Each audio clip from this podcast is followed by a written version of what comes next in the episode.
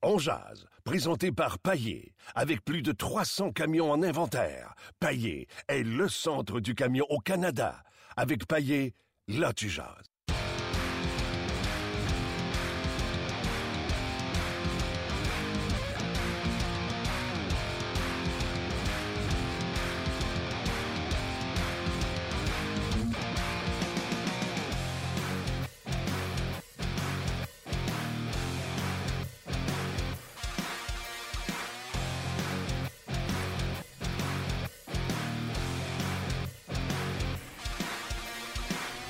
Bonjour et bienvenue à On édition du 26 octobre 2016.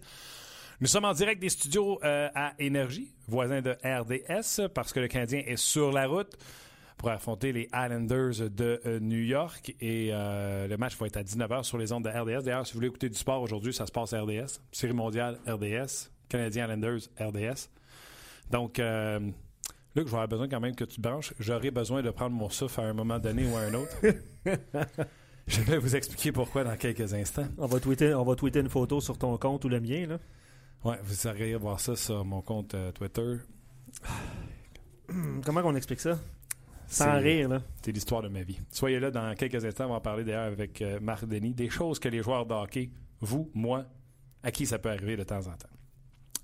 Euh, Canadien affronte les Islanders ce soir. Aujourd'hui, la question que je vous posais sur le Facebook de euh, RDS, Galchenyuk au centre ou à l'aile? Ben non, je veux pas qu'il retourne à l'aile. Je fais partie de ceux qui souhaitent qu'il demeure au centre, mais je dis qu'il faut être patient parce que l'ami Galchenyuk n'en gagne pas souvent des mises en jeu. Donc, euh, et Michel Terrier a dit, il lui donne les mises en jeu en zone offensive, il ne donne pas de mise en jeu dans sa propre zone. Donc, tout ça, ça répond à des questions que vous aviez lorsque le club des 23 ans et moins à la Coupe du Monde s'est formé sans Alex Galchenyuk. Il y a des lacunes dans son jeu. Est-ce que euh, vous êtes prêt à être patient avec lui? Moi, je dis oui, absolument, il faut être patient avec, ce- gars-là, euh, sans aucun problème. Donc, venez euh, commenter sur notre page de On Jazz euh, sur le site de rds.ca. Pas d'entraînement ce matin du côté du Canadien de Montréal. Les prochaines fois que je serai au point de presse de Michel Terrien, je vais poser la question sur les congés. Je pense, j'ai l'impression qu'il n'a jamais été très, très, très euh, dur au niveau du temps de pratique avec les joueurs. Il a toujours été assez euh, correct pour les congés, mais là, j'ai l'impression qu'il y en a un petit peu plus cette année. Et souvenez-vous, là, on a parlé avec Marc-Édouard Vlasic l'an passé, puis il nous disait qu'il n'avait jamais eu autant de journées de congé de sa vie. Ce qui expliquait pour lui, selon lui, les succès des Sharks en saison et également en séries éliminatoires. Semaine passée, euh, Michel Terrien a donné deux optionnels en ligne de consécutifs et à un moment donné, on s'était rendu à, à Brassard, je pense que c'est jeudi passé, Luc. Il y avait six gars à la glace seulement. Ouais. On n'a pas vu ça souvent. Et là, encore optionnel aujourd'hui euh, dans le sens de absence complet. Donc, euh, on va en parler. C'est des genres de choses qu'on va parler avec Marc Denis. Marc Denis, comment ça va? Ah, ça va super bien, merci toi-même. hein.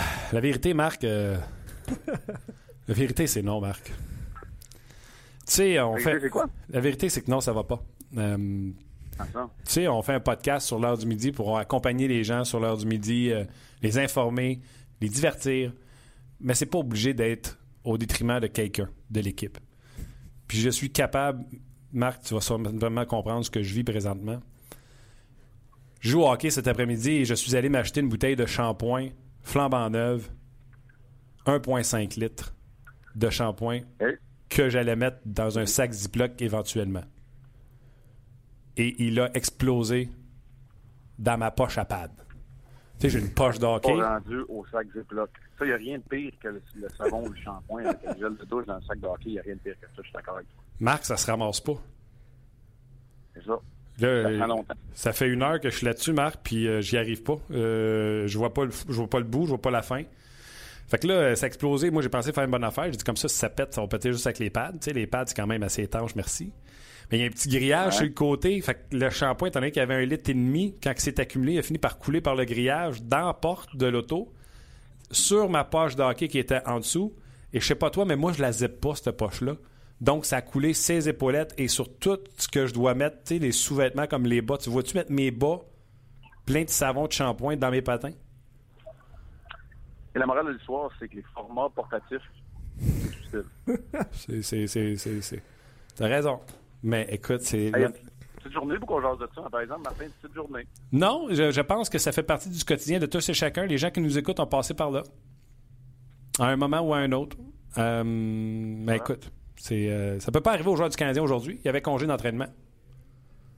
Oui, c'était congé d'entraînement pour les deux équipes. En fait, euh, très optionnel. Euh, seulement que les joueurs d'extra, Carl et Sergachev, qui ne sont pas en uniforme, qui ont patiné. Du côté des Islanders, ça se passe encore au même endroit où ils euh, ils s'entraînaient lorsqu'ils étaient à Long Island. Alors, euh, ça a été un petit matin de congé pour, euh, pour moi aussi ici à, New York. Euh, nous, on se trouve sur l'île de Manhattan, au bout complètement juste de l'autre côté du pont de Brooklyn qu'on va emprunter euh, en fin d'après-midi pour, euh, pour regagner le Barclays Center.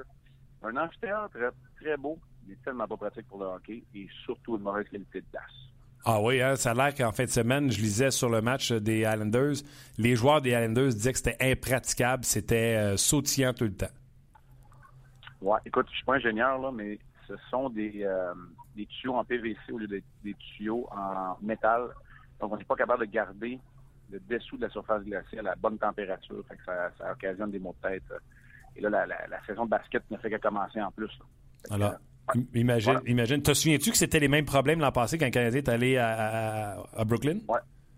Oui, c'est les mêmes problèmes. Euh, Ces problèmes-là avaient lieu aussi dans le, je vais dire, le vieil Arena, mais l'America West Arena à, à Phoenix avant qu'il y ait le nouvel amphithéâtre à Glendale. C'est des problèmes qu'on avait aussi. Il y a quelques amphithéâtres qui étaient reconnus pour être, euh, avoir des piètres qualités de glace. OK. Euh, Marc, euh, la question que je posais aux gens aujourd'hui sur Facebook, c'est pas vraiment une question. Euh, Chignac a des problèmes présentement au centre. Michel Terrier a avoué qu'il ne gardait que pour les mises en jeu offensives. Euh, Ouais. 1 en 10 au dernier match. Alors, j'ai posé la question aux gens, est-ce que vous le gardez au centre ou à l'aile? Puis tout de suite, je me suis empressé tu sais, pour pas que la panique prenne. Moi, je demeure patient. On a besoin d'un joueur de centre dominant. Alex Galchenyuk est en développement. Est-ce que tu demeures patient, toi aussi, avec, euh, avec Galchenyuk? Oui, demande très patient, mais je sais très bien qu'il ne peut pas se présenter euh, peut pas se présenter pour une mise en jeu en territoire défensif. Rappelez-vous, là, il y en a qui sont quasiment insurgés de ça, que David Bernet soit sur la première vague de supériorité numérique pour une présence à la place de Galchenyuk. C'est pas compliqué. Quand tu perds ta mise en jeu, automatiquement, tu as un avantage parce qu'on quand tu pars en, en supériorité numérique, on t'amène dans le territoire adverse. Mais si tu perds ta mise en jeu, là, c'est 25 secondes de perdu. Parce que ça va te prendre ça 25 secondes pour récupérer la rondelle et revenir t'installer. Peux pas te le permettre. Pas quand tu cherches sur l'avantage numérique. Fait que, ça y enlève du temps de jeu un peu partout. Euh, sauf que tout le monde est dans la bonne chaise quand lui est au centre du premier trio. Le Canadien est capable de s'occuper des missions défensives. Dernay a moins le, spotlight est moins sur lui, il est moins surveillé par les meilleurs défenseurs adverses en étant sur le troisième trio. Et euh, Mitchell peut se contenter des mises en jeu en territoire défensif, surtout du côté droit et de l'infériorité numérique. Fait tout le monde est à sa place. Alors oui, euh, je serai très patient et, euh, et oui, je le laisse au centre, en sachant très bien que une mission très importante dans le set des mises en jeu, il va rester assis au banc un petit peu plus longtemps. OK. Euh, pour les gens qui nous écoutent, puis pour ton humble serviteur aussi, qu'est-ce que Gal... Parce que tu le sais hein, que c'est un bourreau de travail, il, fait toujours du surtemps à Brossard quand on y va, Marc. Est-ce Oui. que c'est à force de prendre des mises en jeu à l'entraînement qu'il va s'améliorer? Qu'est-ce qu'il doit faire? Moi, je pense qu'il faut qu'il y ait un déclic. C'est Guy Carbonneau, notre collègue, qui, qui en parlait. Il faut, il faut que ça devienne important pour lui. Quand tu vas se rendre compte qu'il perd du temps de jeu en supériorité numérique, euh, quand tu vas vouloir être là pour la mise en jeu importante dans le territoire défensif, ben là, il va s'appliquer. Pour l'instant, c'est pas dans ses armes de prédilection. C'est son tir, c'est sa vision de jeu, c'est sa protection de rondelle avec sa base très large quand il rentre dans le territoire adverse. C'est ça son pain et son beurre. Euh, Mitchell, s'il gagne pas une mise en jeu, il joue pas. C'est comme différent. L'importance qui est attachée à cet aspect-là diffère d'un joueur de centre à l'autre. Euh, Et Galchenyuk, comme tu l'as dit, dans sa dans son gain de maturité, là, euh, je l'espère qu'il va être euh, de saison en saison, ben tu as une force physique, tu remplis le corps euh, d'athlète que tu as, tu, remplis ta musculature, tu es capable de, de gagner des mises en jeu parfois par ta force physique, comme un gars comme Joe Thornton l'a fait pendant longtemps. Et là, ça devient euh, quelque chose sur lequel tu t'appliques vraiment. Alors, euh, c'est une longue réponse de dire oui, c'est à l'entraînement. C'est aussi en visionnant les bandes vidéo. Et là, au fur et à mesure que ça devient important, c'est que tu étudies les tactiques et les, tendances des joueurs de centre euh, que tu vas affronter. Ce soir, on ne devrait pas affronter Tavares, mais on est à l'étranger. Tu regardes des vidéos de, Tavares, tu regardes comment il aime ça gagner ses mises en jeu.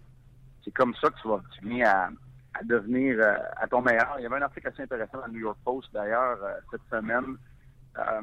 Scott Arniel, l'entraîneur adjoint des Rangers, qui travaille avec Alain a aidé beaucoup Derek Stefan, entre autres, en lui faisant visionner des heures de banque vidéo de Bergeron, de euh, Giroud, des bons joueurs de centre droitier, parce que Stéphane, un joueur de centre droitier qui gagne pas de mise en jeu depuis le début de sa carrière.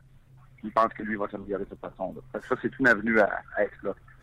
Yves, Yves, il reformule la question sur notre page de Ongeas. Il dit la question ne devrait pas être posée de cette façon-là à la place. Est-ce que Galchenyuk est un vrai centre, mis à part ses mises en jeu? Euh, à quoi tu réponds à ça? Je pense que oui. Je pense que oui. D'être centre, là, il devient un électron libre un peu. Il peut se promener sur la patinoire. C'est pas un gars de nord-sud strictement, comme exemple Paturity peut l'être quand il est bon. Euh, c'est pas un Gallagher non plus. Oui, je pense que oui, c'est un joueur de centre. Euh, je sais que le débat fait rage, mais oui, oh oui, je pense que c'est un joueur de centre. Euh, pas dans la, plus pure des traditions, euh, dans le sens où c'est pas le plus grand fabricant de jeu, c'est pas euh, David Desharnais qui distribue la rondelle, c'est pas euh, c'est pas là où il se démarque. Mais oui, pour moi, c'est un joueur de centre parce qu'il est plus à l'aise et il y a plus d'espace pour patiner.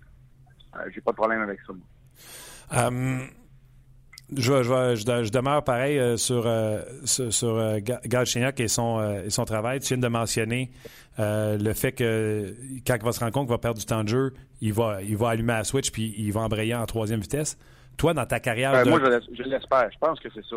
J'ai pas la réponse, mais je pense que c'est ça qui va arriver. J'ai adoré ça. J'ai adoré ça comme réponse. Ce que je veux savoir de toi, c'est tu as joué longtemps dans nationale de hockey, puis avec Columbus, tu sais, à Colorado. Tu te souviens-tu de ça, toi, des joueurs qui étaient liés, qu'on essayait au centre, qu'on s'entêtait contre leur gré ou même pas contre leur gré, qu'on pensait que ce serait un joueur, bon joueur de centre, mais on, finalement, c'était un ailier. Euh, T'as-tu déjà connu ça dans ta carrière? Entre autres, Alex Tanguay, il a joué centre, mais finalement, c'était un meilleur ailier. Y a-t-il un exemple qui te vient en tête que tu as connu? Oui, euh, c'est vrai dans le cas de Tanguay, c'était vrai dans le cas de Drury quand il a commencé sa carrière au Colorado. On était récupéré en même temps, jouait à droite un peu plus alors que c'est un joueur de centre. OK. À Columbus, euh, on a fait des essais avec des Fritchie, Dan Fritchie, des, des, des Nicolas Gerdev qui rentraient dans la Ligue nationale, puis a joué au centre un peu partout, tu l'essayes là, mais t'es pas capable de le mettre dans des situations euh, corsées. Donc on revenait avec les bons vieux Andrew Castle puis Mike Sillinger, là, tu sais, là, qui, qui venaient parce qu'eux autres, euh, ils avaient un gaucher, un droitier, ils étaient capables de gagner des mises en jeu importantes parce que pour eux autres, ils avaient compris qu'ils prolongeaient leur carrière de cette façon-là. Moi, je pense qu'il y a un déclic qui faut se faire. C'est très, très, très, très, très rare. Un jeune, un jeune à ses trois premières saisons qui va être dominant dans le cercle des mises en jeu. C'est pas pour rien. Il faut qu'il y ait un déclic à un moment donné qui se passe. Euh, il y en a évidemment qui, ça va arriver plus vite que d'autres. Il y en a qui n'ont pas le choix de jouer de façon défensive euh, sur un quatrième trio pour commencer leur carrière et se faire une place. OK. Euh, hier, sujet que j'avais avec euh, Gaston et François Gagnon. Qui sera le. L'excellent Gaston Terrien. L'excellent Gaston Terrien. Mais étant donné que je ne le crois jamais, je te le demande à toi. Euh, qui sera le partenaire de jeu de chez Weber dans cinq matchs, six matchs, sept matchs? Il ah, faut que ce soit Nathan Beaulieu. Faut, faut que ce soit Nathan Beaulieu. Faut qu'il ait, euh, il ait appris de ses erreurs. Puis, tu sais, ses erreurs, c'est de la constante. Tu sais, c'est, c'est le défi de tous les joueurs de la Ligue nationale de hockey qui n'ont pas 25 ans, qui n'ont pas 26 ans. C'est pas compliqué, là. On en, tu sais, des fois, là, même moi, j'ai l'impression d'être un, mes grands-parents disaient un record, un record qui saute. Là. Ouais. J'ai l'impression d'être un disque qui saute un peu parce que on parle, on parle souvent de constance, mais c'est vraiment là le défi des, des Nathan Beaulieu. Parce qu'il est capable de jouer à un haut niveau. Est-ce que c'est rendu un, constamment un gars de top 2? Ben, clairement non. Fait que, il faut qu'il apprenne de ça. Alors, moi, je te dis, il faut que ce soit, il faut que ce soit, euh, Nathan Beaulieu. Mais en attendant, Alexis Millin, c'est une belle solution de rechange parce qu'il connaît un bon début de saison. Tu sais, il a déjà son air d'aller, puis il joue de façon robuste. Sauf que c'est sûr que c'est pas un shadow de distribution de rondelles là, quand t'as Yemelin puis, euh, Weber sur la patinoire. Weber beaucoup plus efficace, là. Mais Yemelin, on s'entend qu'il... Tu sais, au dernier match, j'ai pas, pas grimacé parce qu'il en a joué un bon, mais quand t'arrives, quand, quand tu passes le plateau de 20 minutes avec Alexis Yemelin, l'élastique était tiré, là. là. Tu veux pas qu'il te pète dans la face. Tu sais, c'est là, là. C'est là où il y a une solution de rechange à court terme, pas de problème à avoir Yemelina pour quelques matchs. C'est drôle, hein, mais on, on est presque obligé de se rendre compte que pour être une ligne bleue dominante, parce que les Canadiens ont une bonne ligne bleue, et le fait que Markov soit plus vieux, c'est pas mal un défenseur gaucher. La plupart des équipes se cherchent des défenseurs droitiers, mais le Canadien, c'est un défenseur gaucher. Donc, euh, c'est pour ça que moi, j'attache pas vraiment d'importance à, à l'histoire de, de, Jacob Trouba. Je dis l'histoire aux rumeurs de Jacob Trouba. C'est sûr que ce sera pas à Montréal, quand même. Oui, ça, ça, amènerait un, un, autre droitier du côté euh, du Canadien. OK, dernière question avant je te laisse. C'est une question que je poserais à Michel. Therrien si j'avais l'occasion de retourner euh, à, à l'entraînement pour euh, lui poser la question. L'an passé, Marc-Edouard Vlasic a parlé à quel point il n'avait jamais eu autant de journées de congé avec les Sharks de San Jose. Il dit c'est l'enfer. Peter DeBauer nous barre l'aréna pour être sûr qu'on ne vienne pas à l'aréna, même pour ceux qui aiment ça patiner pour le plaisir de le faire. Puis il dit que c'est ce qui expliquait le succès qu'ils ont eu en saison et en séries éliminatoires. Michel Terrien a toujours quand même été, je considère, euh, correct avec les congés de, ses joueurs. La semaine passée, on a eu de suite deux euh, pratiques optionnelles. Euh, encore ce matin, c'est optionnel. Est-ce que ça se peut que ça s'en vienne, excuse-moi le terme, le trending, que ça s'en vienne un peu plus à la mode, que les entraîneurs réalisent que la, cédule est tellement, l'horaire est tellement compressé avec la Coupe du Monde, la semaine de congés qui sont obligatoires à donner aux joueurs, qu'on donne de plus en plus de congés? Ça se peut-tu qu'on voit ça cette année avec le Canadien? Oui, pas sûr avec le Canadien, un peu partout. Le, repos, là, c'est une arme dans la nationale de hockey. La gestion des énergies, ça, ça, ça rentre dans le rôle des entraîneurs maintenant. Sais, nous autres, c'est pas compliqué. T'arrivais à 3 heures du matin, c'était pas grave. Tu pratiquais le lendemain, on pratiquait. On, tu sais, plus tu pratiquais, tu t'améliorais. C'était un peu la mentalité. Ouais. Puis, tu sais, nous autres, comme joueurs, c'est ça qu'on connaissait aussi. Qu'il n'y avait pas de trouble. La gestion des énergies aujourd'hui, le repos, la façon dont tu voyages après le match, où tu demeures euh, dans la ville, comment tu gères le décalage horaire, c'est rendu là. C'est rendu aussi pointu que ça. La nutrition, euh, la récupération. Euh, écoute, l'autre coconut, les, les, les, shakes après les matchs, la récupération, c'est rendu important. Puis la gestion des énergies est importante aussi. Puis c'est pas le temps. Demain matin, on s'en attendait ces deux matchs en deux jours. Mais si tu veux être reposé pour tes deux matchs, mets-toi de l'énergie en banque tout de suite ce matin. C'est ça que le Canadien a fait. Tu sais, je l'ai dit optionnel, mais c'était plus du travail pour les joueurs supplémentaires parce que ce matin, euh, le Canadien demeurait à l'hôtel à, Manhattan pour avoir une réunion. Je présume une présentation d'une bande vidéo pour se préparer pour le match de ce soir. Marc, question d'un auditeur, Kevin, qui se demande euh, qu'est-ce qui va se passer ou qu'est-ce qui se passe avec euh, Zachary Foucault. Est-ce que tu as, un commentaire à formuler sur, son euh, le fait qu'il ait été cédé dans la East Coast League? Oui, oui, j'en ai un. Écoute, on s'est parlé, Martin, à ce chapitre-là, quand même une couple de fois dans On Jazz, parce qu'on disait que Condon, moi, je voyais pas de trouble, pas besoin de faire de transaction. On était allé chercher Yann Denis. Moi, je pense que c'est un petit peu dans les cartons depuis un certain temps. On veut qu'il aille regagner euh, de la confiance. On veut qu'il joue à tous les soirs. Moi, je suis pas prêt à lancer l'éponge. Je pense pas que le Canadien l'ait fait non plus. Stéphane White et l'organisation du Canadien sont des, femmes de faire travailler leurs gardiens. Euh, alors moi, je pense que là, dans un mois, un mois et demi, quand tu le à peu près tous les matchs euh, dans la Ligue de la Côte-Est, on réévaluera la situation. Mais clairement, Charlie Lindgren a passé devant lui dans la hiérarchie. Il mérite un agent libre qui était convoité des, issu des rangs collégiaux, Charlie Lindgren. Il mérite pour l'instant cette place-là. Il a été bon à son retour dans la Ligue américaine. Alors, on va miser sur lui qui va être numéro un là. On va miser sur Foucault qui va être numéro un dans la East Coast. Et Yann Dany, là, il n'a pas besoin de jouer. Non. Il a 35 ans, puis c'est bien correct qu'il est au bout du banc, puis c'est une, une police d'assurance, une stade de sécurité. Au pire aller, là, si c'est pour euh, Carey Price, euh, une fin de semaine de congé, ben, tu rappelles Yann Dany, il va t'asseoir au bout du banc, c'est pas grave. N'y a rien là, il y a de l'expérience. Puis... Fait que moi, je, déteste pas les chiquets de cette façon-là, mais c'est sûr que pour Zach Foucault, ça demeure que c'est pas une bonne nouvelle. Je suis pas en train de vous dire, c'est super, c'est numéro un, c'est une excellente nouvelle. On aurait aimé que le développement euh, se poursuive dans la Ligue américaine de hockey, mais on peut pas parler des deux côtés de la bouche. Quand tu veux une équipe qui s'améliore, tu veux une équipe dans la Ligue américaine, éventuellement, quand elle va arriver à Laval, qui va être une équipe gagnante, ben, tu poses des gestes en conséquence. Et si je peux compléter, Marc, puis euh, tu réagiras. Euh, quand on a eu Stéphane Wayne dans l'entrevue, Condon avait été réclamé au balotage, mais euh, il parlait encore de Ficalé ou d'un gardien but dans, dans, la East Coast. Il a dit Moi, pendant la, le lockout, j'étais allé regarder la East Coast. Là, les lancers, il n'y a pas une différence euh, énorme avec la Ligue américaine de hockey, puis il va recevoir 40-50 lancers.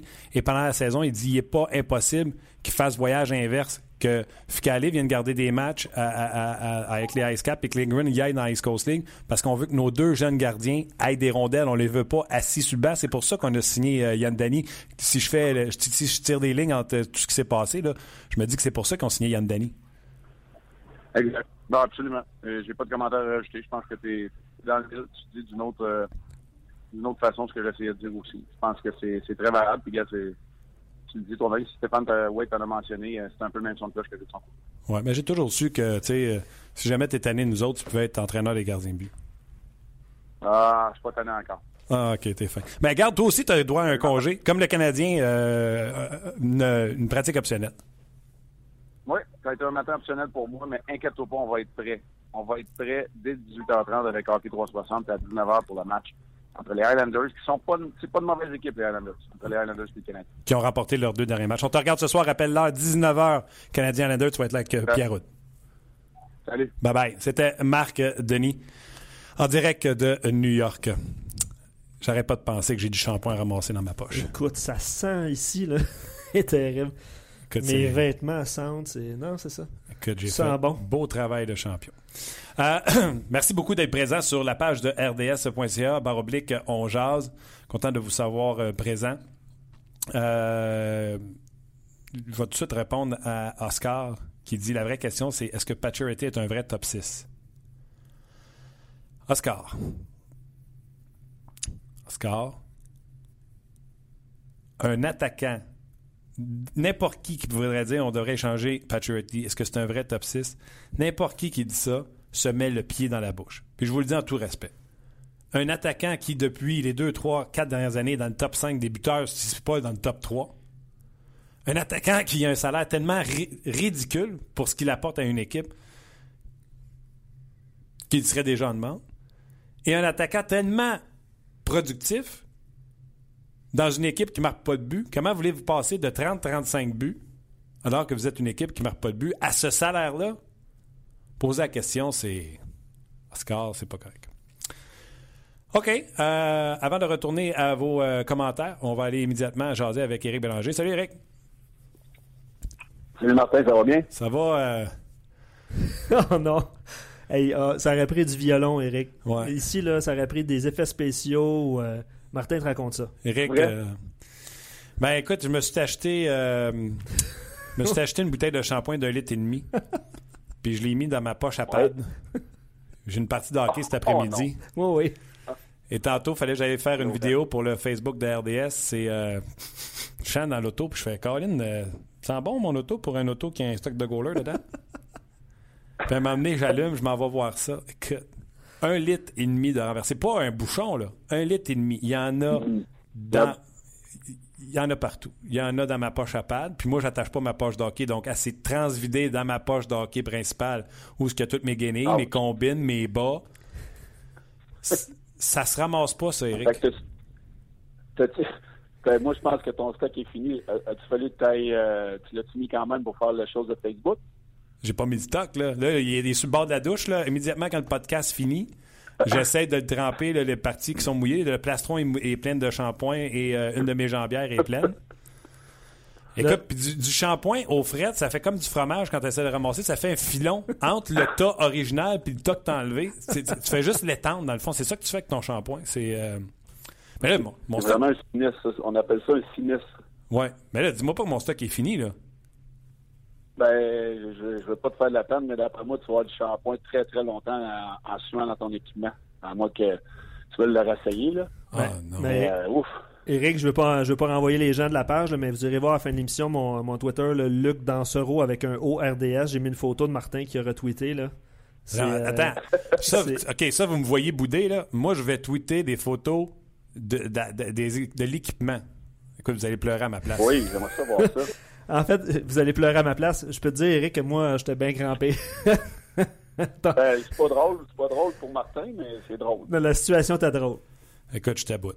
Moi, on trouve ça drôle. OK. Euh, Eric, qui de mieux que toi? Euh, le sujet aujourd'hui, c'est euh, Alex Galchenyuk. Euh, Est-il un centre ou un ailier? Dans le fond, il est 1 en 10 au dernier match pour les mises en jeu. Michel Therrien ne s'est pas caché qu'il le faisait jouer.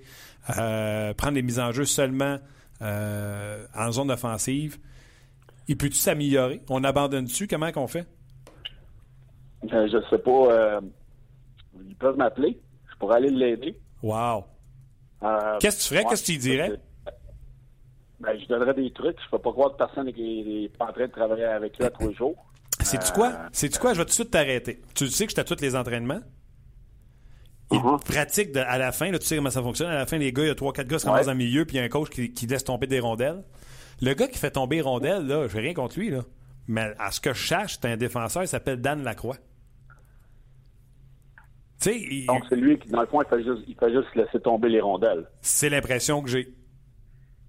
Bon, ça veut dire que comme moi là, passe pas de temps avec, puis Mitchell n'est pas en train de lui montrer des 52 affaires, puis il n'y a pas aucun entraîneur qui travaille avec qui lui a donné des trucs. Pas de ce que j'ai vu pendant que je suis là. OK. Bon, mais c'est le problème numéro un, parce que euh, moi, je peux dire qu'il y, a des- trucs qu'on peut donner. T'as pas 50 affaires pour gagner une mise au jeu, mais il y a des trucs qu'on peut donner. Il y a du vidéo à faire. Les vétérans qui sont là pourraient l'aider justement pour lui montrer des trucs. Kurt Muller, me semble qu'il y y en a pris quelques-unes dans sa carrière, des, des mises en jeu. Donc, euh, c'est ça le problème numéro un que je peux voir. D'abord, je pensais qu'on travaillait plus que ça avec lui. Euh, c'est sûr que lui, il faut qu'il se prenne en main de ce côté-là aussi. C'est une facette de son jeu qui est vraiment euh, manquante présentement. Mais si on ne l'aide pas, euh, on donne pas de chance à Gatchenyuk de s'améliorer non plus. Là. Qu'est-ce que, avant que Luc te pose des questions des, des, des, des gens qui nous écoutent, là, ce serait quoi les, les, les, premiers trucs que tu lui donnerais? Ben, je, ne peux pas le dire, Martin, si je veux qu'il m'engage. Je ne peux pas le dire à la radio, mon premier truc. Écoute, ma première, mon premier réflexe était de dire T'es ton ben chien. mais après ça, j'ai fait Ça fait du sens ce qu'il dit. non, mais juste, juste un exemple. Euh, je suis allé travailler avec euh, 3 la semaine passée. Je suis sollicité quand même ici à Québec avec l'équipe de, Martin Laperrière, le, le film Saint-François. Il m'a demandé d'aller travailler avec ses, joueurs d'avant, ses joueurs de centre. Euh, c'est juste le positionnement. comment euh, est-ce qu'il est bas sur le positionnement, est-ce qu'il est haut, euh, sa main est placée comment? Il regarde la main de l'arbitre, regarde pas la main de l'arbitre, comment il se place ses pieds. À l'intérieur, à l'extérieur de l'arbitre, il, il, y a tellement des petits détails que, je pourrais lui montrer qui ferait une, grande différence. Je, je, honnêtement, je peux pas croire que personne ne l'a montré. C'est sûr qu'il a, travaillé avec lui, là. Mais il y a des, petits détails. Puis c'est en les faisant, en, les, en les profinant, qui, qui va devenir meilleur. Je te dis pas qu'il va partir de, là, il est à 29% je pense, 26% à faire à 60 là. Mais s'il pourrait être dans le 45-50, ça serait déjà beaucoup mieux. As-tu toujours été un bon joueur de centre? Ben, j'ai gagné ma vie à gagner des mises au jeu. Oui, non, ça, ça, je le sais que c'était ton gagne-pain, mais est-ce que ça, tu l'avais junior dans la Ligue américaine ou c'est quelque chose que tu n'as pas fini puis tu es, euh, es, devenu un spécialiste? Ben, disons que je l'ai toujours eu. J'ai toujours été quand même euh, bon sur les mises en jeu depuis, depuis, depuis que je m'en rappelle. Là. Donc, c'est sûr qu'il y en a qui l'ont en dedans de eux et plus que d'autres. Et ça, c'est une facette de mon jeu que j'ai toujours eu en moi, puis que j'ai profiné au cours de ma carrière. C'est ce qui m'a permis de, de, rentrer dans la Ligue nationale et de rester là longtemps. Donc, euh, lui, je sais pas comment il va pouvoir s'améliorer tant que ça. Parce qu'à mon avis, puis je te l'ai dit l'année passée, je sais pas combien de fois qu'on se l'est dit, que pour moi, c'est pas un joueur de centre, puis je vais le dire encore, que c'est pas un joueur de centre. Euh, mais on veut le laisser là. Alors, OK, mais attends une seconde, je vais, te je, je vais te provoquer, par exemple. Mettons, je te crois, là, c'est toi, toi l'expert, puis tu le sais, quand tu parles, je t'écoute. Tu es dirigeant du Canadien de Montréal.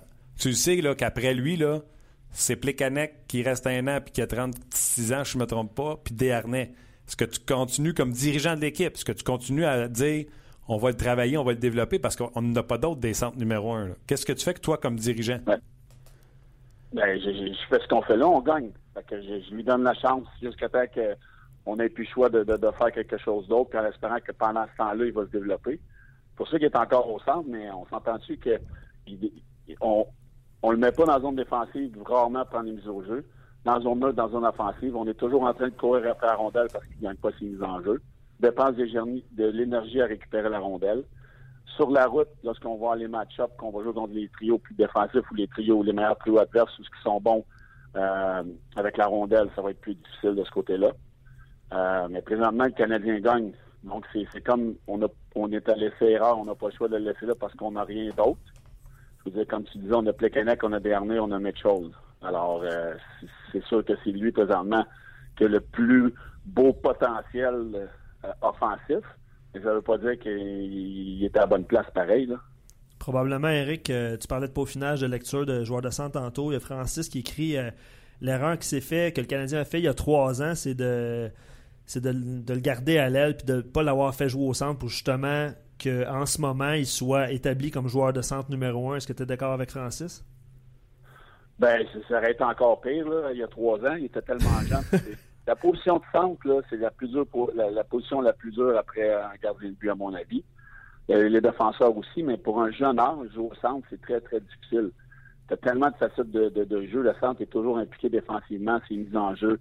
Euh, la couverture défensive la zone, offensivement, c'est lui qui, distribue la rondelle. Donc, euh, on, avait dans ce temps-là, on aurait pu l'essayer. Je pense qu'on l'avait su un petit peu, mais ça n'a jamais été vraiment concluant. Puis, ça ne l'est pas plus présentement, là, à mon avis. Mais le Canadien, comme je disais, le Canadien gagne. Euh, on a des, des on zone 3-4 trios qui sont capables de, fonctionner présentement. Mais moi, c'est quand que ça va moins bien aller, que le Canadien va en entendre quelques-unes de fil. J'ai hâte de voir comment on va se comporter par rapport à ça. OK. Euh, on, va, espérer que les choses aillent mieux dans, ce sens-là. Euh, parlons un peu euh, de l'adversaire du Canadien ce soir, les Islanders de New York. Fiche de trois victoires, trois défaites. Et là, ce qu'on connaît de l'extérieur, Eric, c'est euh, on avait signé, exemple, Pierre-Alexandre Parenteau avant le camp d'entraînement l'été dernier et on l'a signé rapidement pendant les joueurs autonomes. Les jeunes joueurs se présentent. Beauvillier, Barzell et Josh Osang. Josh Osang, je vais commencer par Beauvillier. Beauvillier performe tellement bien, surprend tout le monde, reste avec la formation. Depuis le début de la saison, 5 points en 5 matchs. Barzell, qui été un premier choix la même année que Beauvillier, mais euh, repêché avant Beauvillier, très bon camp d'entraînement, pas capable ou des difficultés à lui faire jouer des matchs de hockey tellement que l'alignement, en guillemets, est plein. Et le troisième, Josh Osang, lui, on pouvait le retourner dans la Ligue américaine de contrairement aux deux autres que c'était junior. Euh, euh, mais il a été tellement bon qu'on lui a dit Écoute, tu connu un camp d'entraînement extraordinaire, euh, plus d'un point par match, euh, tu es notre premier gars rappelé, etc. Donc, ils sont arrivés avec ça, puis on dit on n'a plus besoin de parentaux, ils l'ont passé au, au, au, balotage. Ma question est la suivante. Quand tu es jeune, puis que tu fais l'équipe, puis tu tasses des vétérans comme ça, la confiance doit être épouvantable pour le joueur ou il est sénère de dire il faut pas que ça arrête, je veux rester dans Ligue nationale? Ben, moi, je pense que c'est un peu des deux. C'est sûr que tu es confiant puis tu sens que tu as la confiance de, de, des entraîneurs. Mais d'un autre côté, tu sais que dans, le cas de Bouvillier, c'est sûr que lui, il a 9 matchs pour se prouver qu'il est capable de rester là pour le reste de la saison. Donc, euh, c'est une pression constante à tous les jours de performer. Lui, c'est sûr qu'il est en train de, prendre le plus de choses possibles dans son bagage, dans son coffre d'outils. Mais il performe bien, comme tu dis, 5 points. Et puis, euh, il y a neuf matchs. T'sais, moi, je l'ai vécu à ma première année à, lorsque j'ai fait ma première année à Los Angeles. J'avais joué les, les, les, neuf premiers matchs et puis après ça, on avait Joseph Stampo qui faisait euh, qui faisait la grève pour son contrat était revenu. Donc, euh, on avait plus de place pour moi. On m'a renvoyé dans mineurs. Mais moi, j'avais fait ce que j'avais à faire. J'avais prouvé que j'appartenais à la Ligue nationale. J'avais fait genre 5, 6, 7 points en neuf matchs. Je suis retourné dans les mineurs puis j'étais confiant j'avais pris ma confiance, puis je savais que je pouvais jouer dans la Ligue nationale. Je suis retourné à la Ligue américaine, j'ai joué 13 matchs, puis je suis remonté à Los Angeles, puis j'ai jamais, j'ai jamais regardé en arrière. Donc, c'est la même chose pour ces jeunes-là. Il faut qu'ils visent de rester là le plus longtemps possible. Dans le fond, le, le, leur option est de 9 matchs, et puis si ils ont convaincu euh, l'état-major des Highlanders, ben, ils vont rester là pour l'année. Sinon, ils retournent dans le junior, euh, et puis ils sont gonflés à bloc, puis ils savent qu'ils sont capables de jouer dans la Ligue nationale l'année d'après. Qu'est-ce que ça veut dire quand on dit qu'un jeune joueur de 19 ans est mature, a du caractère? C'est ce qu'on a retenu de euh, Beauvillier lorsqu'on l'a gardé avec les Islanders de New York. Euh, mature, euh, comment un jeune joueur de 19 ans peut arriver mature dans le vestiaire? C'est quoi? Il s'assied dans son coin, il parle pas, il dérange pas personne? C'est quoi, quoi qu'on veut dire par mature à 19 ans? C'est c'est très facile à voir. Moi, là, je vais donner un exemple bien, bien, euh, bien, bien concret. Moi, je coach Bantam 3 à, à, Québec. OK. Et puis, j'ai une équipe de, de jeunes mineurs qui arrivent du Pérou. Je, je, le vois, on le voit tout de suite. Le groupe d'entraîneurs, là, au Bantam, au pays, tu le vois tout de suite, ceux qui, qui, qui, vont, qui vont se rendre plus loin. Ils sont disciplinés, ils écoutent les consignes, ils sont réceptifs, ils, ils travaillent fort dans les pratiques, ils font ce qu'on leur, ce qu'on leur demande. Fait que lui, il est arrivé là-bas, il doit être dans le gym, il doit écouter les consignes, il répond pas aux entraîneurs. J'en ai qui me répondent, je, je, je fou. Euh, il, écoute les consignes, il doit demander des, conseils aux entraîneurs, il doit demander des conseils aux autres joueurs. Il est dans son coin, il écoute les, vétérans, il prend le plus de choses possibles dans sa tête. Donc, quand tu, vois un gars mature, c'est que c'est un gars qui s'occupe de lui à l'extérieur de la patinoire. Il, il, doit, je pense pas qu'on ait des, histoires sur lui de, de sortage et puis de, de choses comme ça. Il doit, il doit bien manger. Euh, il doit demander des conseils aux nutritionnistes et ces choses-là. Quand tu dis qu'un gars est mature, c'est qu'il fait toutes les choses nécessaires pour rester là. Euh, Sergachev, on dit qu'il est mature pour son âge, on dit qu'il est gros physiquement. Et là, on espace ses matchs dans la Ligue nationale de hockey. Euh, Puis, tu sais, demain, je m'attends pas plus. Tu sais, je joue pas à soir. Je m'attends pas à ce que le Canadien soit assez fou pour le jouer contre la, la vitesse du Lightning de Tampa Bay. Sergachev, est-ce qu'il est mieux ici, à Montréal, à apprendre des chez Weber ou il devrait aller brûler le junior? Alors, retourner dans junior, définitivement. Ça ne sert à rien de le laisser sur, sur les même si on essaie de nous vendre qu'il apprend des choses. Oui, il apprend des choses, mais il va en apprendre l'année prochaine ou dans les autres années, mais qu'il soit régulier dans la Ligue nationale. Présentement, il, a pris confiance, il a quand même confiance, il, est capable de jouer dans la Ligue nationale. Il s'est prouvé à lui-même pour rien dire qu'il était capable lorsqu'on lui a demandé. Il y a eu des matchs difficiles quand il a joué en saison parce que on sait tous que le, niveau de jeu change en saison régulière que des matchs hors concours.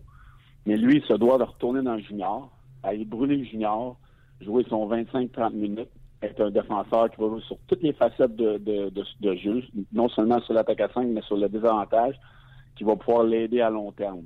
Il, va jouer des grosses minutes, il va toucher à toutes les situations, il va dans une bonne équipe qui va à la Coupe Memorial probablement. Mais je pense que c'est eux qui l'ont le. Oui, exact. Avec, avec, Logan Brown, le premier choix des, sénateurs.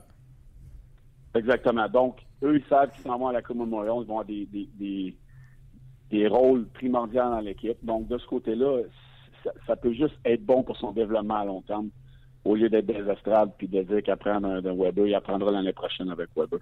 Petite question de Yves, mon Eric. On sait que l'avantage numérique du Canadien a changé. Le Radulov a joué à la pointe. Puis euh, je vais poser la question Yves, puis moi je vais te reposer une question en même temps. Euh, lui, il te demande qu'est-ce que tu penses de voir quatre attaquants euh, et un défenseur sur l'avantage numérique et sous question pour un, pour un défenseur. Un gars qui joue en désavantage numérique. C'est ça.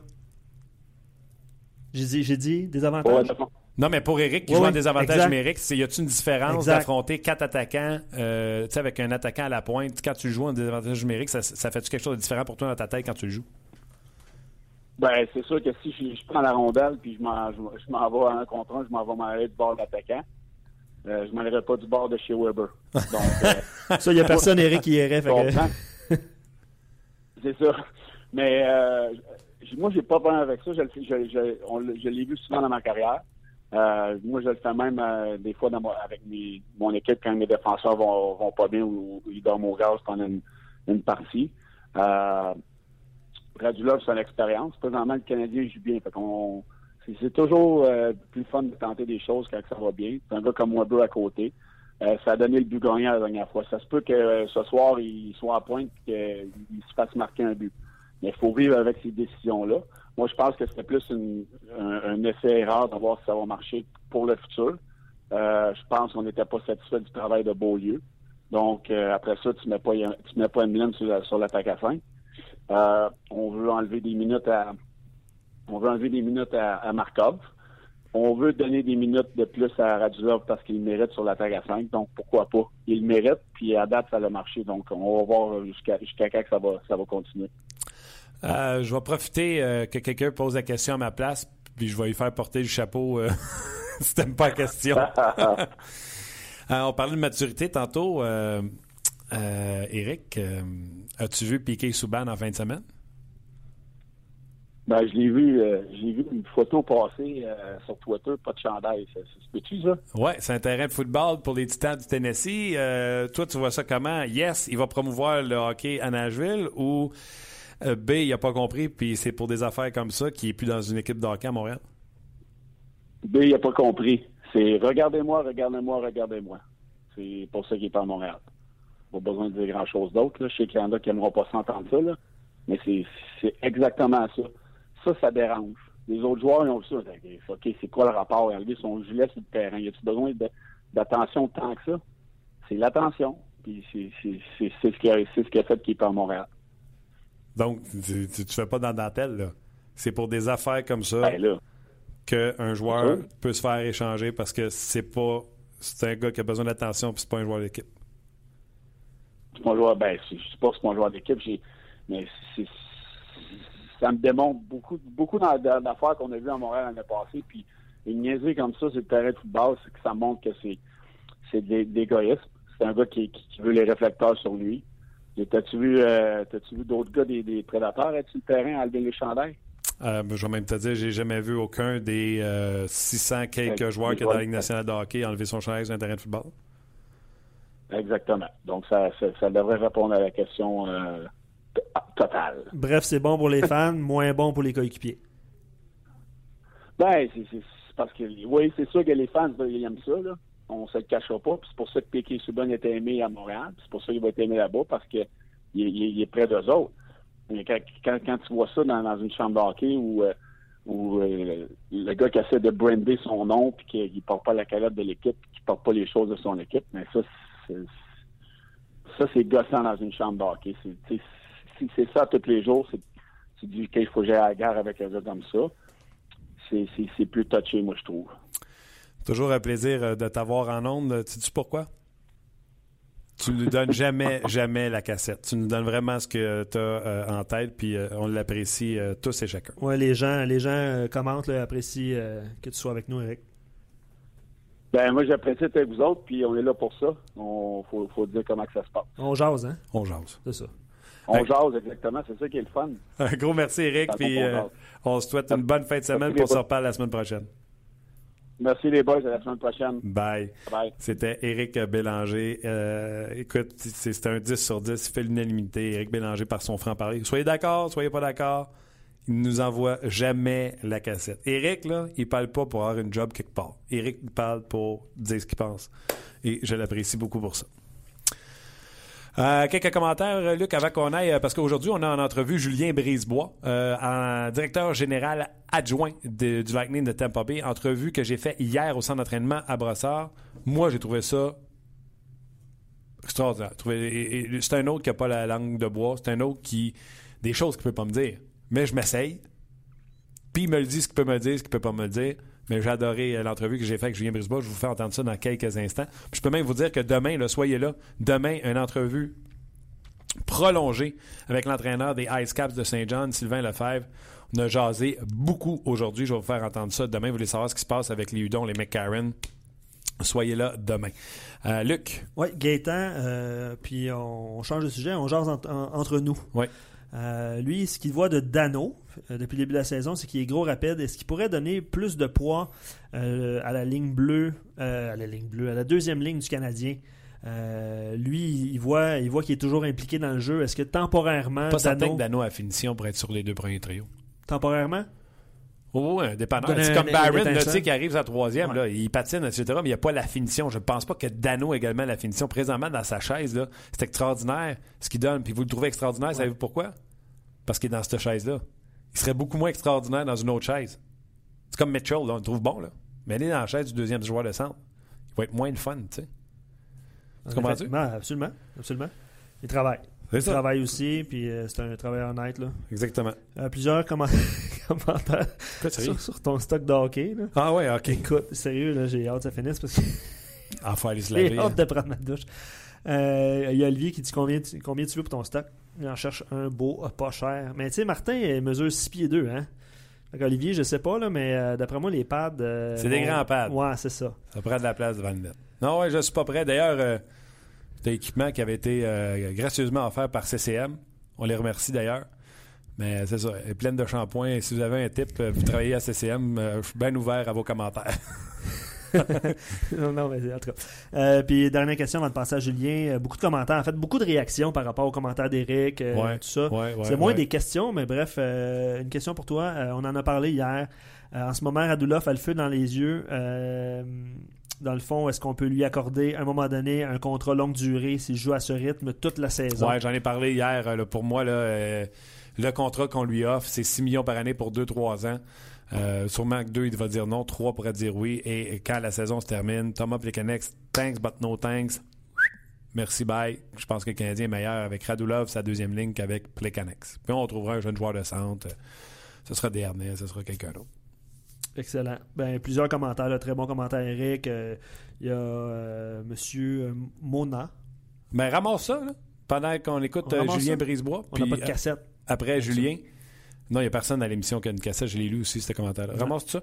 Puis après l'entrevue de Julien Brisebois, on va réagir avec vous, bien sûr. Julien Brisebois, je me suis entretenu avec lui hier. Le Lightning est en ville demain et jeudi. Il a bien voulu nous parler du Lightning de Tampa Bay. Eh bien, le Lightning de Tampa Bay sera en ville le jeudi. On va se dire la vérité, c'est pas mal le point de mesure pour le Canadien, le measure stick, comme on appelle. Et on a la chance, encore une fois, de rejoindre l'assistant au directeur gérant du Lightning, euh, M. Julien Brisebois. Allô, Julien? Allô, Martin? Comment vas-tu?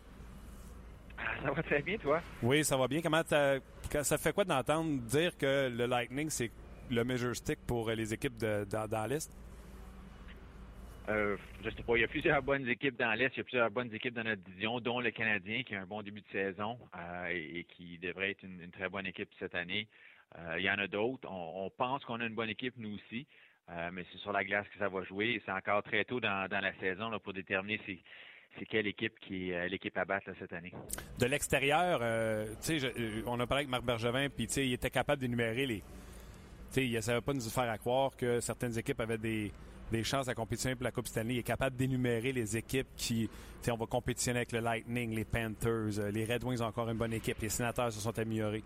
Quand vous, vous faites le même euh, processus dans vos bureaux à Tampa, euh, le Canadien qui était hors des séries après une chute extraordinaire l'an passé, mais ils ont, fait des transactions cet été. Est-ce que vous autres, dans vos meetings, vous dites le Canadien cette année sera une équipe compétitive, c'est une équipe qui s'est améliorée? C'est-tu comme ça que vous voyez le Canadien? Euh, oui, euh, en toute franchise, oui, évidemment, le, retour de Carey Price, c'est sûr, ça fait une grosse différence. Si Carey avait été là l'année dernière, euh, je pense qu'on a toute raison de croire que, le Canadien aurait participé aux séries éliminatoires. Ils ont fait des, différentes transactions en cours de route depuis la fin de la dernière saison qui, je crois, devraient améliorer leur équipe. Mais quand on regarde notre division, on pense que pas mal toutes les équipes se sont améliorées. Euh, les équipes qui étaient un petit peu en phase de reconstruction, euh, comme Toronto, Buffalo, euh, devraient être des équipes améliorées. Ottawa, avec l'avenue de Guy Boucher, devrait être une équipe améliorée. la Floride va être compétitive encore cette année. Évidemment, Montréal, on en a parlé. Alors, il y a beaucoup, beaucoup de compétition. C'est pour ça que c'est important d'avoir un bon début de saison et d'essayer d'emmagasiner le plus de, de points possibles parce qu'on va avoir besoin de tous ces points-là pour se qualifier pour une place en série. C'est certain. Et la dernière fois, une des dernières fois qu'on s'était parlé, il y avait tout le côté contractuel du côté du Lightning qui faisait jaser. Euh, Stamkos euh, était à la dernière année de son contrat. On savait qu'Edmund, ça s'en venait. On savait que Kucherov, ça s'en venait. je t'avais posé la question, penses-tu être capable de signer tout ça ou tu devras sacrifier? tu m'avais dit, si tout le monde est raisonnable, on est capable de tout signer. Je t'avoue que j'étais sceptique, mais vous avez non seulement réussi, vous avez réussi de belle façon avec des contrats qui sont intéressants au niveau patronal, je trouve. Ben, je pense que le contrat de Steven Stamkos, qui est notre capitaine, euh, notre capitaine a, donné le ton.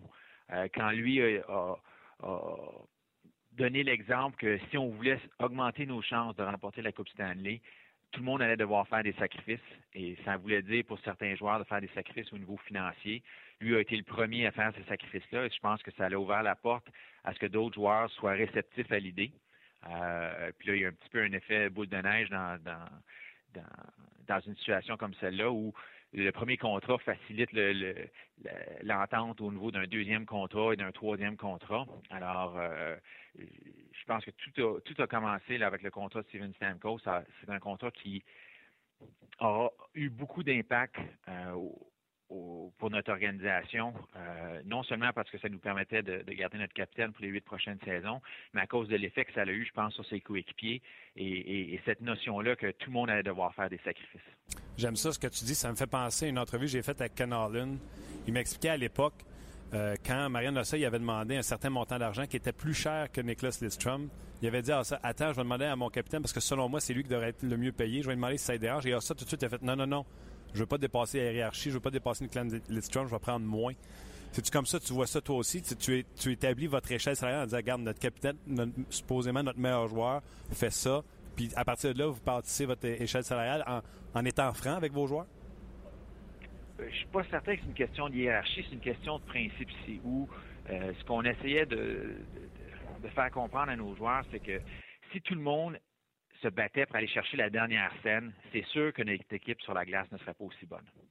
Si tout le monde achetait le, principe que en faisant des sacrifices, on augmentait nos chances de remporter la Coupe Stanley, euh, je pense que c'est ça que les joueurs ont acheté. Et le premier à le faire, ça a été Steven Stamkos. Et, évidemment, lui, il a beaucoup d'influence sur notre euh, euh, sur nos autres joueurs, puisque c'est lui le capitaine, puisque c'est lui un petit peu le, joueur qui est ici depuis le plus longtemps. C'est notre marqueur de, 50 buts. Euh, alors, c'est sûr que lui, il a beaucoup d'influence sur les autres. Euh, alors, c'est pas une question de savoir c'est qui qui va être le plus payé, c'est une question de savoir que on va traiter les joueurs avec respect, ils vont être bien compensés. Euh, ça va être des ententes qui sont justes et équitables pour les deux parties, mais ça ne peut pas être une, euh, situation où, les joueurs se battent jusqu'à la dernière scène. Juste pour mon information personnelle, puis les, auditeurs qui écoutent aussi, on, aimerait ça des fois être dans tes souliers pour voir comment ça se, ça se passe. Ce message-là, qui est plein de bon sens, tu le passes par les agents ou tu te permets d'adresser ce, cas-là aux joueurs directement? Non, on c'est Steve Eiserman, évidemment, qui, a eu les conversations avec les joueurs directement. Euh, oui, on, en discute avec les agents aussi pour essayer de leur faire comprendre ce qu'on essaie de, faire, mais euh, c'est beaucoup plus efficace si on passe par les joueurs parce qu'ultimement, c'est eux qui vont devoir prendre la décision et c'est eux qui doivent faire les sacrifices, mais on l'espère aussi, c'est eux qui vont être récompensés. En, en essayant d'avoir la meilleure équipe possible, en essayant d'entourer nos bons joueurs avec le plus de bons joueurs possible pour qu'ils aient le plus d'aide possible sur la glace, ils augmentent leur chance de remporter la Coupe Stanley. Et si on peut euh, éventuellement en arriver à, soulever la coupe sur la glace, ben, les joueurs auront été euh, auront été récompensés pour les sacrifices qu'ils auront faits. Absolument. Euh, sans rentrer dans les détails, Stamkos a été signé à la fin. Encore une fois, c'est un petit peu notre côté voyeur. Est-ce que vous avez fait une offre, vous avez dit va voir, puis si tu n'as pas mieux, tu reviendras nous voir. Est-ce que dès le départ, vous avez dit non, les gars, est-ce qu'il est allé tester puis qu'il a vu finalement qu'il était bien traité à Tampa? Euh, comment ça s'est passé? Ben, nous, ultimement, on n'a pas beaucoup de contrôle euh, dans une situation comme celle-là, puisque c'est lui qui est joueur autonome sans compensation. Euh, il avait une, clause de non-mouvement à béton dans son contrat.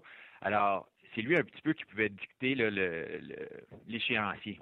nous, ce qu'on pouvait faire, c'est essayer de, faire valoir qu'on lui offrait une, superbe opportunité ici, qu'il y avait beaucoup d'avantages à re-signer avec Tampa et que euh, l'offre qu'on lui faisait, euh, elle était justifiée.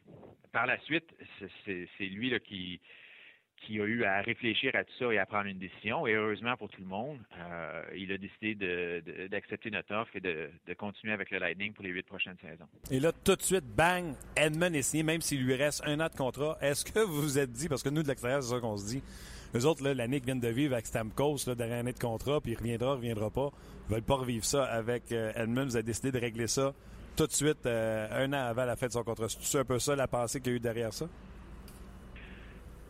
Euh, ben, on avait essayé de signer euh, Steven Stamkos il y a un an aussi. on n'avait pas été capable d'en arriver à une entente plus rapidement. Peut-être que ça a influencé la décision de, Victor de, conclure une entente plus rapidement après avoir vu un petit peu ce qui s'était passé avec Steven durant la dernière saison. Mais je crois aussi comprendre que les deux ont, ont un petit peu communiqué et, se sont dit, regarde, euh, on va tous les deux faire des sacrifices, on va donner l'exemple tous les deux, on va tous les deux signer pour les, euh, huit prochaines saisons dans le cas de Steven Stamkos et neuf prochaines dans le cas de Victor Edmond, parce que lui, il restait une saison à son contrat. Et puis, on va essayer d'aller gagner la coupe ensemble. Alors, je pense que eux, à deux, ils ont pris cette décision-là. C'est pour ça que les contrats se sont, euh, matérialisés là, à, à quelques jours l'un de l'autre, parce qu'un influençait l'autre. OK, je trouve ça hyper euh, intéressant. Mais là, celui qu'on trouve super intéressant pour le Lightning, comment vous avez fait pour convaincre Kucherov, non pas de prendre un bridge contract comme on voit souvent à deux ans, mais prendre un contrat de trois ans, ce que plusieurs considèrent en deçà de ce qu'il aurait pu signer dans le marché. Et vous n'avez même pas eu besoin de racheter une année d'autonomie pour l'amener à son autonomie totale. Écoute, tout le monde s'entend pour dire que c'est un coup de génie que vous avez fait là. C'est c'était de convaincre lui aussi d'embarquer dans, dans, dans un petit peu moins, puis on va être capable de gagner la Coupe Stanley? Je pense que le message, euh, dans son cas, euh, un, on était ouvert à faire un contrat plus long. Euh, on s'est entendu sur un contrat de trois saisons parce que c'est ce qui semblait faire le plus de sens pour tout le monde. Dans son cas, lui, il est très bien rémunéré sur, trois ans, compte tenu compte tenu du fait qu'il n'avait pas droit à l'arbitrage, qu'il est encore, est encore à quatre ans d'obtenir son, son, autonomie complète. Euh, lui, le sacrifice qu'il a fait, il a sacrifié un petit peu la, garantie. Les joueurs qui ont eu des performances similaires à les siennes durant leur premier contrat, généralement, ont signé des contrats de 5, 6, 7, 8 saisons. Euh, si on faisait un contrat de cette durée-là, bien évidemment, le, chiffre qui affectait notre, euh, notre, plafond salarial aurait été plus élevé. Ce contrat-là nous aurait coûté plus cher en moyenne par saison. Alors, le sacrifice que Nikita a fait pour essayer de nous aider à gagner, c'est de dire, OK, moi, je ne prendrai pas un contrat de 5, 6, 7, 8 saisons. Je vais prendre un contrat plus court, ce qui va permettre au club d'avoir un, un, un là, si, vous me permettez l'expression, un, plafond, salarial qui va être euh, plus facile à gérer pour le club. Alors, il est très bien compensé pour ces trois années-là. Euh, le sacrifice que lui a fait, c'est qu'il a signé pour trois ans au lieu de, s'assurer d'avoir la sécurité d'un contrat à plus long terme. Et encore une fois, euh, c'est à son honneur à lui. C'est un petit peu dans, la même optique que, Steven Stamkos puis Victor Edmond. Euh, c'est un sacrifice que Nikita a fait pour nous aider à remporter la Coupe Stanley. Et là, c'est à nous de continuer d'essayer d'aider notre équipe à leur donner le plus de ressources possible pour augmenter nos chances de remporter cette fameuse Coupe Stanley. Vous avez déjà signé euh, Vasilevski pour les trois prochaines années avec euh, de l'argent intéressant. Vous avez votre gardien de but, Ben Bishop, puis l'an passé, c'est avec toi je parlais, tu me disais, ce gars-là, s'il n'est pas considéré comme le gagnant du trophée Vizina, euh, ça n'a pas de bon sens. Il a été une pièce maîtresse dans, votre cas. Lui, c'est sa dernière année de contrat. Je veux pas que tu me divulgues ton plan, mais déjà, euh, vous aviez fait une approche un an d'avance à Stamkos, vous aviez fait une, approche auprès d'Edmund un an d'avance également. Dans le cas de Bishop, est-ce qu'on a cogné à la porte ou euh, l'évidence va être que vous allez l'amener à la fin de son contrat? Je pense que ce qui est euh, la position avantageuse dans laquelle on se retrouve en ce moment, c'est qu'on a les deux gardiens. Les deux sont sous contrat pour la, présente saison et jusqu'à la fin de la saison, on contrôle un petit peu leur destinée. La réalité, dans le cas de notre gestion des gardiens de but, c'est qu'en juin prochain, il va y avoir une euh, séance de sélection pour le club d'expansion de Las Vegas et c'est impossible qu'on conserve les deux passé cette date-là. Alors, comment ça va se se, jouer, comment ça va évoluer ce dossier-là, honnêtement, on ne le sait pas. Pour l'instant, on est content d'avoir les deux. Ça nous donne deux bons gardiens de but. Ça nous donne deux gardiens de but en qui on croit euh, qui sont capables de nous mener très loin en séries éliminatoires. Si en cours de route, il y a une situation qui, se présente, qui fait en sorte qu'on peut améliorer notre équipe euh, en, en transigeant des gardiens de but, ben, on l'évaluera à ce moment-là. Mais en ce moment, euh, ce qu'on sait, c'est qu'on a les deux gardiens de but ce contrat. On est heureux d'avoir les deux gardiens de but. Ce sont deux gardiens de but d'élite au niveau de la Ligue nationale. Et l'autre chose qu'on sait, c'est que ça va être impossible de conserver les deux passé juin prochain. Je comprends très bien ce que tu me dis. Donc, en plus de le mettre ce contrat avant juin, tu serais obligé d'en sacrifier un sur le repêchage d'expansion. Donc, il n'y a pas de but d'y aller soit au repêchage expansion ou en échanger un au préalable, justement pour pas perdre un gardien de but et rien avoir en retour. Je comprends euh, très bien euh, ce que tu me dis. Euh, toujours toujours dans, le cas de Ben Bishop et de Vasilevski, je parlais avec des gens autour de la planète hockey. Le calendrier compressé en raison de la Coupe du Monde et le calendrier compressé en raison de cette nouvelle bye week, cette semaine de congé qui aura à partir de janvier, ça doit aussi dire, nous, comme toutes les équipes, on a besoin de deux solides gardiens de but pour aller le plus loin possible. Ben, c'est sûr, euh, c'est, toujours avantageux d'avoir deux gardiens de but qui peuvent nous aider à remporter des matchs, parce que dans, le cadre d'un calendrier de 82 parties, tu vas avoir besoin de deux gardiens de but. Euh, cette année, on a, à cause de, la réalité que tu viens de mentionner, la Coupe du Monde et puis le, fameux congé des cinq jours, le calendrier est compressé euh, de, de 11 jours. Alors, la Ligue avait 11 journées de moins pour placer ses 82 matchs. Alors, c'est sûr que nous, nous, dans notre cas, c'est au niveau des déplacements qu'il y a une grosse incidence. On a des, longs voyages. En ce moment, on est dans le milieu d'un voyage de six parties. On a un autre voyage de six parties en cours de route. On a un voyage de cinq parties à un autre moment durant le calendrier. Ça, c'est toutes des nouvelles choses pour nous. On n'avait jamais eu un voyage de plus de quatre matchs depuis qu'on était à Tampa, depuis les six dernières saisons. Alors, probablement que d'avoir le, loisir de pouvoir utiliser deux gardiens de but, en qui on a pleinement confiance, ben, on croit que ça va nous donner un certain avantage. On espère que ça va être des points qu'on va être capable de se mettre en banque pour se, consolider une place en séries éliminatoires. Euh, je termine la dernière question. C'est contre tu vas me trouver fatiguant. Euh, c'est une autre année, puis c'est un autre défi cette année avec euh, Johnson et Palat également qui vont arriver à l'autonomie avec restriction on a Palat Johnson, on a Jonathan Drouin, on a Andrew Schuster. Alors, on a, euh, ben on va avoir beaucoup de, beaucoup de grosses décisions euh, et beaucoup de gros dossiers. Euh, on est confiant qu'on va être capable de, d'emmener à une entente avec tous ces joueurs-là et de, les garder dans. Encore, oui. On devrait être capable de conserver tout le monde et puis de. C'est ça notre objectif, c'est de, On a un bon noyau de joueurs qu'on aime. Tous ces joueurs-là, dans l'ensemble, ont 26 ans et moins. Euh, on pense qu'il nous, offre une belle opportunité, on l'espère, de remporter une Coupe Stanley au cours des prochaines saisons. Et puis, on va faire tout notre possible pour euh, conserver ce noyau-là ensemble le plus longtemps possible. On est très confiant qu'on être capable de signer tous ces joueurs-là l'année prochaine, mais c'est des dossiers qu'on va, euh, attaquer un à la suite de l'autre au cours des prochains mois. Drouin, pensez où ce qui était l'an passé à pareille date, puis où ce qu'il est aujourd'hui. Es-tu es-tu surpris? ça confirme ce que tu doutais il y a un an? Est-il meilleur encore que ce que tu pensais? On a toujours su qu'il y avait un talent vraiment d'exception. Euh, c'est pour ça qu'on était excité à l'idée de pouvoir le sélectionner euh, son année, lors de son année de, repêchage. Euh, il joue de l'excellent hockey pour nous. Il a fini en force avec notre club l'année dernière durant les séries éliminatoires. Et pendant que l'expérience à la Coupe du Monde, ça va lui avoir été bénéfique aussi au niveau de son développement.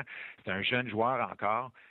on parle beaucoup ici de Braden Point, qui est un joueur de 20 ans qui a fait notre qui a fait notre alignement en début de saison à, titre de, de, recrue au niveau professionnel. Mais Jonathan Drouin, il y a juste un an de plus. Et puis, on dirait déjà que ça fait des années qu'il est, au sein de notre organisation. Alors, c'est juste pour dire à quel point euh, Jonathan a encore beaucoup de potentiel euh, qui n'a pas encore été développé. Et on pense que ça va être un excellent joueur pour le Lightning pour plusieurs saisons à venir. Puis vous continuez à rentrer des jeunes dans l'alignement. Ça, c'est la force certainement de votre équipe. Euh, Julien, je suis obligé de t'accuser. Euh, à chaque fois que euh, tu passes la gratte, le Lightning passe la gratte du côté du Québec, je suis obligé de penser que tu es coupable. premièrement, au niveau du coaching, avec votre entraîneur au niveau de la Ligue américaine, Benoît Gros. Après ça, Dumont, Bournival. C'est-tu toi qui coupable à chaque fois? Euh, c'est moi le coupable? Je sais pas s'il y a un coupable. Ce sont, sont, généralement des, des, joueurs et des personnes que je connais bien et que j'estime. C'est sûr que j'ai un rôle à jouer avec leur venue au sein de notre organisation, mais je suis pas tout seul. Euh, et puis à date, les, premiers résultats qu'on a eus, si je parle seulement des trois noms dont tu viens de mentionner, on est très, très excités à l'idée de les avoir dans notre organisation. Euh, je pense que Benoît Groux, tu parlais tantôt de l'importance de pouvoir continuer de développer et produire des jeunes joueurs qui vont nous aider à remporter des matchs à Tampa Bay. Euh, Benoît Groux va avoir été euh, une des pièces maîtresses, je pense, au cours des prochaines années, à, continuer à, faire en sorte que notre pipeline reste euh, bien remplie. Gabriel Dumont, Michael Bonival ont d'excellents débuts de saison. Ils ont eu d'excellents camps ici à Tampa. Ils ont fait une très bonne première impression sur notre personnel d'entraîneur ici à Tampa. Alors, j'ai bon espoir qu'on va les voir jouer des matchs pour le Lightning cette année. Restons dans le coaching, si tu veux. John Cooper va commencer sa quatrième année complète. Il avait terminé 2012-2013. Il avait fait trois complètes. Je te cacherai pas qu'avant cette année, c'était une moyenne de 10 entraîneurs par année qui se faisaient congédier. John Cooper, son message semble encore fonctionner. Vous avez un sapristi bon début de saison. Comment t'expliques euh, le fait que, tu le sais, les messages d'entraîneurs m'ont ça c'est C'est pas parce que c'est un mauvais coach, on, change. Comment t'expliques que John Cooper, ça semble encore passer? Ben, il a développé des relations euh, j'irais même privilégié avec les joueurs au sein de notre équipe. Euh, pour plusieurs de ces joueurs-là, il les a coachés là, quand ils ont donné leur premier coup de patin au niveau professionnel dans la Ligue américaine. Euh, alors, euh, alors ça, ça lui a permis d'être là à leur début, mais aussi de par son approche. un couple, c'est quelqu'un qui passe beaucoup de temps avec les individus, qui apprend à les connaître. qui apprend à les aimer. et tu le connais un petit peu, là, il, est, très charismatique, alors il est, il est aimable lui aussi. Euh, et je pense que la, réalité, c'est cette euh, relation-là qu'il a réussi à établir avec euh, pas mal tous les joueurs au sein de notre équipe, qui fait en sorte que les joueurs sont encore prêts à se donner corps et âme pour lui et à, faire des sacrifices pour notre équipe. on est très chanceux d'avoir John Cooper au sein de notre organisation. Lui aussi, dans le fond, il fait partie de notre noyau de, personnes autour desquelles on veut bâtir et avec qui on veut gagner. Il est sous contrat pour plusieurs saisons. Une chance? oui, une chance. une chance, on va tu le renégocier? Oui, Et puis, on est, euh, on, se sent privilégié de l'avoir en tant qu'entraîneur-chef du Lightning. Euh, tu as été responsable de l'avenue de, de, Guy Boucher, entre autres, avec le Lightning, de le revoir apparaître dans la Ligue nationale de hockey. Euh, ça t'a fait quoi? Ben, Guy avait été embauché par le Lightning avant moi. Alors, je ne peux pas prendre le crédit pour le fait qu'il avait été embauché par le Lightning, surtout que Guy avait une superbe feuille de route à l'époque. Il avait pleinement mérité son opportunité au niveau de la Ligue nationale. Euh, mais je suis très content que Guy soit de retour dans la Ligue nationale d'un point de vue humain. Le Guy, c'est un ami, on se le cachera pas. C'est quelqu'un que j'affectionne beaucoup et avec qui j'ai beaucoup aimé travailler. Mais je pense que pour la Ligue nationale, c'est bon parce que on veut avoir les meilleurs au monde dans notre ligue. Et puis Guy, c'est un des meilleurs coachs au monde. Un dernier, une dernière petite question. Euh, on vante beaucoup vos bons coups depuis le début de l'entrevue. L'autre, c'est pas un mauvais coup, c'est la nature de la business, j'ai l'impression. Si je me trompe pas, vous aviez offert un contrat à Jonathan Marchesso qui a décidé de euh, essayer une autre avenue. Puis ça semble fonctionner brillamment pour lui avec, euh, euh, avec les Panthers de la Floride. Il y a une opportunité sur le premier trio en, raison de la blessure à Jonathan Huberdeau. Ça te chicote, pas ça chicote-tu, mais tu dois être content pour lui, mais tu dois faire. On savait qu'on avait un bon joueur dans les mains. Oui, c'est exactement ça, notre, notre réflexion. Et puis, son nom. On a quand même joué contre la Floride dans un match en concours. On les a joués déjà une fois en cours de saison. Alors, son nom est revenu à quelques reprises là, dans, dans nos discussions ici à l'interne. Euh, je suis très content pour Jonathan, mais je sais que John Cooper est content pour Jonathan, Steve Hartman est content pour Jonathan. Et à chaque fois qu'on mentionne son nom, on sourit. Euh, Jonathan était très attachant. Il a une personnalité, il dégage une certaine confiance. Euh, qu'on aimait beaucoup avoir au sein de notre organisation. Quand, quand il jouait pour nos équipes de Ligue américaine, jamais l'avoir sur notre équipe. Quand il est venu l'année dernière et qu'il s'est joint à notre groupe euh, au niveau de la Ligue nationale, on était content de l'avoir ici. Alors, euh, il, a, il, a, fait très bonne impression au sein de notre organisation. Il a laissé une belle, une belle, euh, une belle empreinte euh, sur, notre organisation. On est très content pour lui euh, que ça fonctionne en Floride parce qu'il le mérite. Il a travaillé très fort, euh, Jonathan, au cours des 4-5 dernières saisons pour s'améliorer et devenir un joueur au niveau de la Ligue nationale. C'est un bel exemple de résilience. C'est un bel exemple de persévérance pour les, joueurs, surtout les joueurs du Québec euh, et les joueurs de plus petit gabarit. Alors, on est très content pour lui. La réalité est que on ne pouvait pas, ni au niveau salarial, ni au niveau de l'opportunité, lui offrir la même chose que ce que les Panthers pouvaient lui offrir. Et en bout de ligne, il a probablement pris la bonne décision pour sa carrière et sa famille. Oui, mais là, faut, faut pas que ça marche trop, là, parce que là, c'est vraiment vos voisins immédiats. Là. Fait que c'est beau, ils souhaiter du succès, là, mais pas trop. Là. Je lui souhaite du succès, mais je nous en souhaite plus. Julien, toujours un plaisir de t'avoir en ondes. Je te remercie encore de prendre du temps pour nous. Puis, euh, souhaite... est-ce que tu descends à Montréal pour euh, le match de jeudi? Euh, je serai au match jeudi. Bon, ben, on se croisera là. Merci beaucoup pour l'entrevue, pour on se reparle bientôt. Merci, toujours un plaisir, Martin. Le segment On Jazz vous est présenté par Paillé, le centre du camion au Canada. Quel plaisir de s'entretenir avec Julien Brisebois. En passant, on l'a fait deux fois, je pense, euh, Julien. Absolument. Euh, puis je vois que vous appréciez également. Quelle discussion ouverte avec un directeur gérant adjoint. Jamais entendu une entrevue aussi complète. C'est la beauté des podcasts. On n'est pas en dans direct. La, euh, ouais, en direct. On n'est pas dans une structure trop serrée de télévision où on a trois minutes de radio où il y a une publicité euh, qu'on appelle réseau, là, que tout le réseau doit partir. Donc, ah, peut-être avec ton invité. Nous, là, on n'a pas de restriction publicitaire. On a un commanditaire, c'est GM Payé. On n'a pas d'obligation de leur part de jouer la pub à une certaine heure, en autant qu'on la joue pendant l'émission. Euh, vous les entendez au début, à la fin de l'émission. C'est ça la flexibilité d'un podcast. C'est ça la, la flexibilité d'un d'un commanditaire euh, aussi important que euh, GM Payé. Ça nous permet de faire des entrevues euh, comme ça. Donc, un gros merci à vous si vous appréciez ce genre d'entrevue. C'est vrai qu'il a été généreux dans ses réponses. C'est vrai que c'est le fun de savoir là, qu'on approche les joueurs et on leur dit Les gars, si vous voulez gagner, ici on est en train de bâtir une équipe gagnante. Si vous voulez tout avoir la grosse partie du gâteau, on n'y arrivera pas. J'ai trouvé ça outstanding. Puis Bishop, là, il nous l'a donné à réponse. C'est juste qu'il ne nous l'a pas donné en vrai mots, mais avec toutes les déductions, là, peut pas signer Bishop là. Il va perdre Bishop ou Vasilevski à la fin de l'année au compéchage d'expansion au Pincave. Il signe pas Bishop. Il arrive l'expansion. Bishop pourrait écouter Vegas. Mais s'il a le choix entre Vegas à gros cash ou un peu moins de cash puis gagner comme Stanley t'aime pas, qu'est-ce que vous pensez qu'il va faire? Non, c'est sûr. C'est sûr. Fait qu'eux autres, ils protègent Vasilevski. Ouais. Bishop vont arriver, ils vont faire grand. On t'offre tant si tu veux rester. Là, je vais être honnête avec vous. Ouais. j'ai, regardé euh, le cap salarial du Hackney où s'ils veulent y arriver, il faut qu'ils laissent partir Bishop. Là. Ouais. Mais tu comprends-tu? C'est, ça la stratégie. C'est une stratégie à chaque fois. J'en parlais tantôt avec euh, Sylvain Lefebvre. Pour André Gâteau, on a bien manœuvré du côté du Canadien pour essayer de s'assurer. C'était pas une garantie. Mais si tu le libères avant la fin du camp d'entraînement, c'est sûr qu'il passe au balotage. Mais quand tu le libères, qu'il y a quatre matchs de fait, que les équipes de 23 joueurs sont faits, là, t'as bien plus de chances qu'il passe tout droit. Ouais, les, les jeunes font l'équipe. C'est euh... de la business. On gère des contrats, on gère des salaires, du terme, des, du temps. Euh, c'est, euh, c'est ce qui arrive dans, dans ce temps-là. Donc, euh, puis là, vous avez été plusieurs à réagir. J'espère que le Canadien pourrait faire la même chose avec Price, Galchenyuk, Ouais. Pacioretty. Ouais. On va vous dire une affaire. Pacioretty, lui, peut lever la main et dire ben moi, j'en ai pris une pour l'équipe à date parce qu'il n'avait pas signé cher à l'époque. Euh, donc, euh, merci à John Joe. Je ne sais pas c'est qui. Jonathan. C'est Jonathan? Ben oui. Jonathan qui apprécie également euh,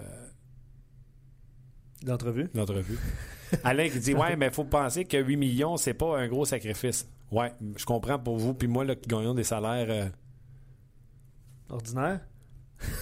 je veux pas que mon boss entende ça, là, mais Je me plains pas, boss, mais je fais pas mes 8 millions, on s'entend? Non, non, non. La réalité est différente. là. La réalité est différente. Dans, fait- dans cette réalité-là Ouais. de, de, de joueurs de la Ligue nationale de hockey, ben, c'est comme ça que ça arrive.